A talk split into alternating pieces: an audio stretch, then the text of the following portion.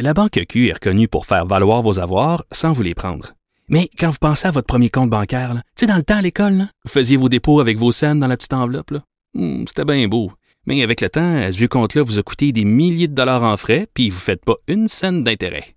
Avec la Banque Q, vous obtenez des intérêts élevés et aucun frais sur vos services bancaires courants. Autrement dit, ça fait pas mal plus de scènes dans votre enveloppe, ça. Banque Q. Faites valoir vos avoirs. Visitez banqueq.ca pour en savoir plus. Combiner crédibilité et curiosité. Mario Dumont. Cube Radio. Invité de marque en studio. Je vous dis qu'avec la pandémie, quand on a du monde en studio, on vient tout énervé. Là, on sait plus, on sait plus comment, se- on sait plus comment se tenir. Une chance, je suis habillé propre. Le ministre, le ministre fédéral de l'innovation, des sciences et de l'industrie, euh, François-Philippe Champagne. Bonjour. Bonjour, ça fait plaisir de se retrouver. Ben oui. Ça fait du bien. euh, oui, Ça surtout là, vous êtes venu à Montréal pour annoncer toute une nouvelle aujourd'hui, là. Ben, c'était une grosse affaire. Hier soir, je soupais avec le PDG de Moderna, euh, M. Bancel, puis on se disait, dans le fond, on va inventer l'avenir des vaccins à partir d'ici à Montréal. C'est toute une affaire. Ah, ben c'est ce qu'il me disait, puis moi je l'ai repris ce matin dans l'annonce parce que, sais, dans le fond, l'ARN messager, les gens pensent COVID. Mais quand tu parles au président de la société, évidemment, COVID, c'est encore là, mais c'est tellement plus large que ça. Mais ce On matin, il disait il y a 200 virus qui circulent, ben, pas nécessairement dans tous les pays, mais dans des pays plus pauvres. Oui, oui. Il y a 200 virus qui Ben, circulent. il parlait de virus respiratoires, on parle de maladies rares, on parle même de cancer.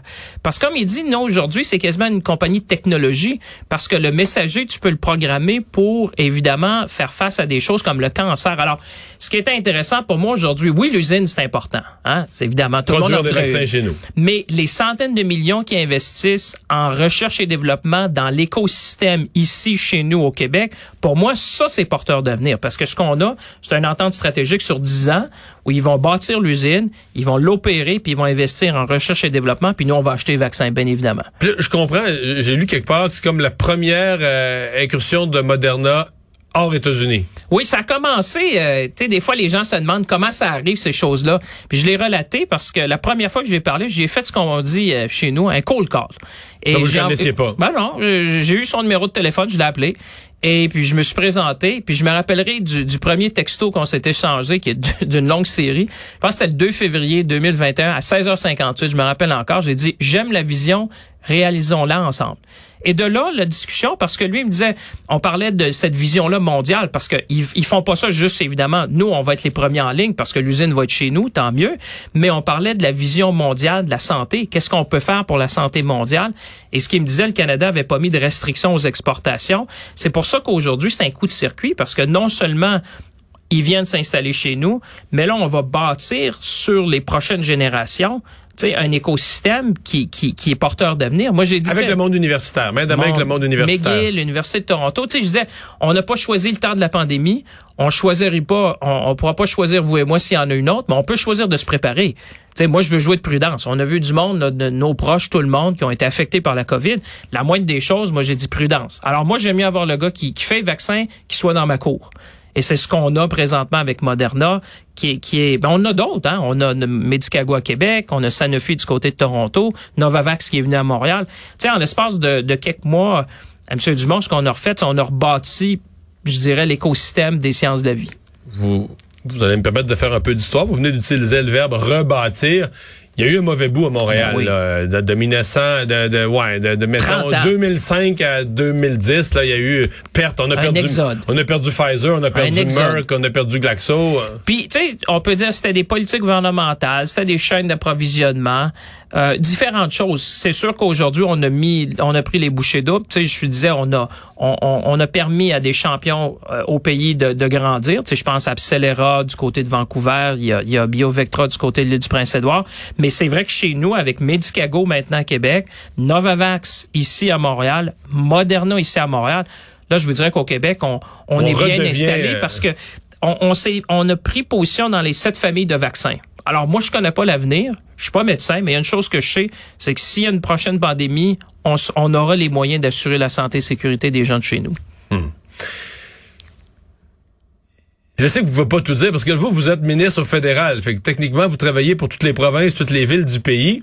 Mais moi, j'ai osé dire en ondes, il y, a quelques minutes sur LCN, que ben, quand il y a une décision entre Montréal et Toronto, d'abord, Montréal n'a pas toujours gagné. Il y a eu des années plus difficiles à Montréal. ce matin, Montréal a gagné. Puis, euh, il dit, ben, c'est parce qu'il y a des poids lourds quelque part qui ont tiré pour le Québec. Avez-vous le droit de dire ça? Vous, vous avez fait ça? Vous n'avez pas le droit? Ben, écoutez, c'est sûr que moi, quand je regarde ça, je regarde les écosystèmes, tu sais, on regarde les, les talents. la première chose que les gens m'ont demandé, tu sais, Bancel, euh, où on peut trouver le, assez de talent pour être capable de contribuer à la croissance d'entreprise. Deuxième chose, c'est quel écosystème au pays peut supporter une entreprise avec autant d'innovation? c'est sûr que Montréal se distingue. C'est sûr qu'il y avait Toronto, mais d'un autre côté, ah, Sanofi est allé du côté de Toronto, Moderna est du côté de Montréal, tant mieux. Parce que l'idée, c'est que moi, ce que je veux, c'est qu'on ait un secteur des sciences de la vie qui est fort chez nous. C'est vrai dans d'autres dans d'autres villes du pays, mais je vous dirais que depuis longtemps, on regardait ça. Tu on sait que Montréal-Boston, il y a des connexions. Puis je vous dirais qu'il y avait quelque chose aussi qui m'interpellait. Je veux que la recherche de pointe se fasse aussi en français. Il y avait quelque chose là-dedans que je me disais, quand tu t'en viens chez nous, ça peut se faire un peu en anglais, Moderna, ça peut se faire en français Moderna, c'est Boston, c'est le grand, ben dans, le grand Boston, ben Massachusetts. Mais il y a beaucoup de Français à la direction de ah l'entreprise. Ben, Monsieur Bancel est, français. Le président du conseil d'administration est canadien, étudié à l'université McGill, libanais d'origine mais canadien. Alors, il y avait une certaine connectivité. Et, vous avez raison, c'est comme dans l'automobile. Tu sais, quand on a une usine à Bécancourt de BASF, de GM Posco, euh, puis de l'autre côté, on a des usines en Ontario, tant mieux. Moi, je disais aux gens, euh, ce qu'on fait au Québec, ça me prend un client. Ça donne que le client est en Ontario. Alors, moi, je m'assure qu'on est d'une part et d'autre, qu'on puisse faire croître ces entreprises-là, parce que si on va faire des cathodes dans les batteries, t'apprends quelqu'un qui va les acheter pour les mettre dans un véhicule, ça donne que ça, c'est en Ontario. Alors, je pense qu'avec mon, collègue, le ministre Fitzgibbon, avec le premier ministre on, réussit à tirer des investissements. On l'a fait dans l'automobile, on l'a fait dans l'aérospatial. Là, c'est dans les sciences de la vie. Mais euh, moi, il y avait quelque chose qui m'interpellait de dire, j'aimerais donc ça que la recherche de pointe, ça puisse se faire aussi en français. Vous venez de mentionner le secteur des, euh, des batteries, là, des, des, composantes des, pour les véhicules électriques. Euh, vous, vous, pensez que vous y croyez? Au gouvernement du Québec semble y croire beaucoup. Je sais que vous avez collaboré dans des gros dossiers avec le ministre Fitzgibbon. Ce matin, Fitzgibbon disait on n'est plus à 7 milliards d'investissements, mais on est à 10 milliards qu'on attend. C'est si gros que ça, potentiellement, pour le Québec, vous y croyez? Moi, j'y crois. Écoutez, vous savez, je suis pas du, genre à, vendre avant d'avoir euh, vraiment regardé ça. Moi, j'aime mieux faire que, que parler. Alors là, c'est Moderna, ça fait longtemps que c'est des cartons. Hein. Je vous disais, premier texto, c'est le 2 février 2021, 16h58. Vous voyez, on est rendu aujourd'hui. Dans le domaine des batteries, je pense qu'en ayant obtenu l'investissement de BASF, euh, qui s'en vient du côté de Bécancourt avec GM qui, est de retour. Hein. On se rappelle GM, les, les fameuses Camaro, puis la, je pense que c'est la Firebird. Sainte-Thérèse. ouais, c'est la Sainte-Thérèse qui reviennent chez nous. Puis mettons ça en perspective. On parle de, en termes d'investissement, si vous mettez les deux ensemble, c'est plus qu'un milliard. Là. Je sais pas si vous, si les gens nous écoutent, un milliard en construction, on n'a pas ça souvent au Québec. Il n'y a pas un colisée qui est grand comme ça, il n'y a pas un stade qui est grand comme ça. Fait que ça, ça va nous permettre d'attirer les autres. On a Nemasco Lithium qui va faire le, raffinage du lithium. Nouveau Monde Graphite, le graphite. On regarde pour amener quelqu'un du cobalt. On parle avec des joueurs comme Rio Tinto au niveau du nickel. Moi, on est en train de créer un écosystème de toutes pièces. Alors moi, ça me donne confiance parce que euh, pour vous donner une idée, moi, j'arrête pas là. Je suis déjà parlé aux fabricants européens. Euh, je vais aller en Corée euh, pour continuer les discussions qu'on a, on a amorcées. La même chose au Japon. Puis dans deux semaines, je suis en Allemagne pour rencontrer tous les manufacturiers automobiles pour leur expliquer comment le Canada fait partie de la solution. Parce que, je leur dis souvent, ça fait pas de sens d'exploiter des minéraux en Afrique, de les raffiner en Asie, puis de produire des batteries avec du charbon aux États-Unis. Alors l'idée derrière ça, c'est de dire comment on, nous on peut se positionner. Nous on a tout là. Ben on a l'énergie renouvelable, on a le talent, l'écosystème. Moi je dis proximité des ressources, proximité des usines d'assemblage, puis proximité des marchés. Alors on se démarque, mais il faut faire un travail de vente parce que moi je dis souvent c'est pas tout le monde qui se lève dans le monde qui pense au Canada. Il y a pas beaucoup de monde. On est quelques-uns. Alors, il faut prendre, il faut prendre la valise, comme on a fait avec Bancel puis avec Moderna, c'est d'aller dire pourquoi le Canada. Cette semaine, je donne un exemple, je rencontrais le conseil d'administration de Volkswagen, Amérique du Nord. Première fois qu'il venait au Canada. Là, je leur dis, euh, avez-vous vu Bécancourt? Avez-vous vu ce qui se passe? Avez-vous vu les minéraux critiques? Et là, c'est comme ça que ça part. C'est pour ça que j'ai confiance dans ce qu'on se dit là, de dire, euh, il y a assez de discussions en cours avec des grands manufacturiers qui voient vraiment l'avantage. Parce que moi, je pense qu'un jour, les gens ne voudront pas seulement un véhicule électrique, ils vont voir un véhicule vert. Alors nous, on a de l'aluminium vert, on a de l'énergie verte, puis on va avoir des batteries vertes.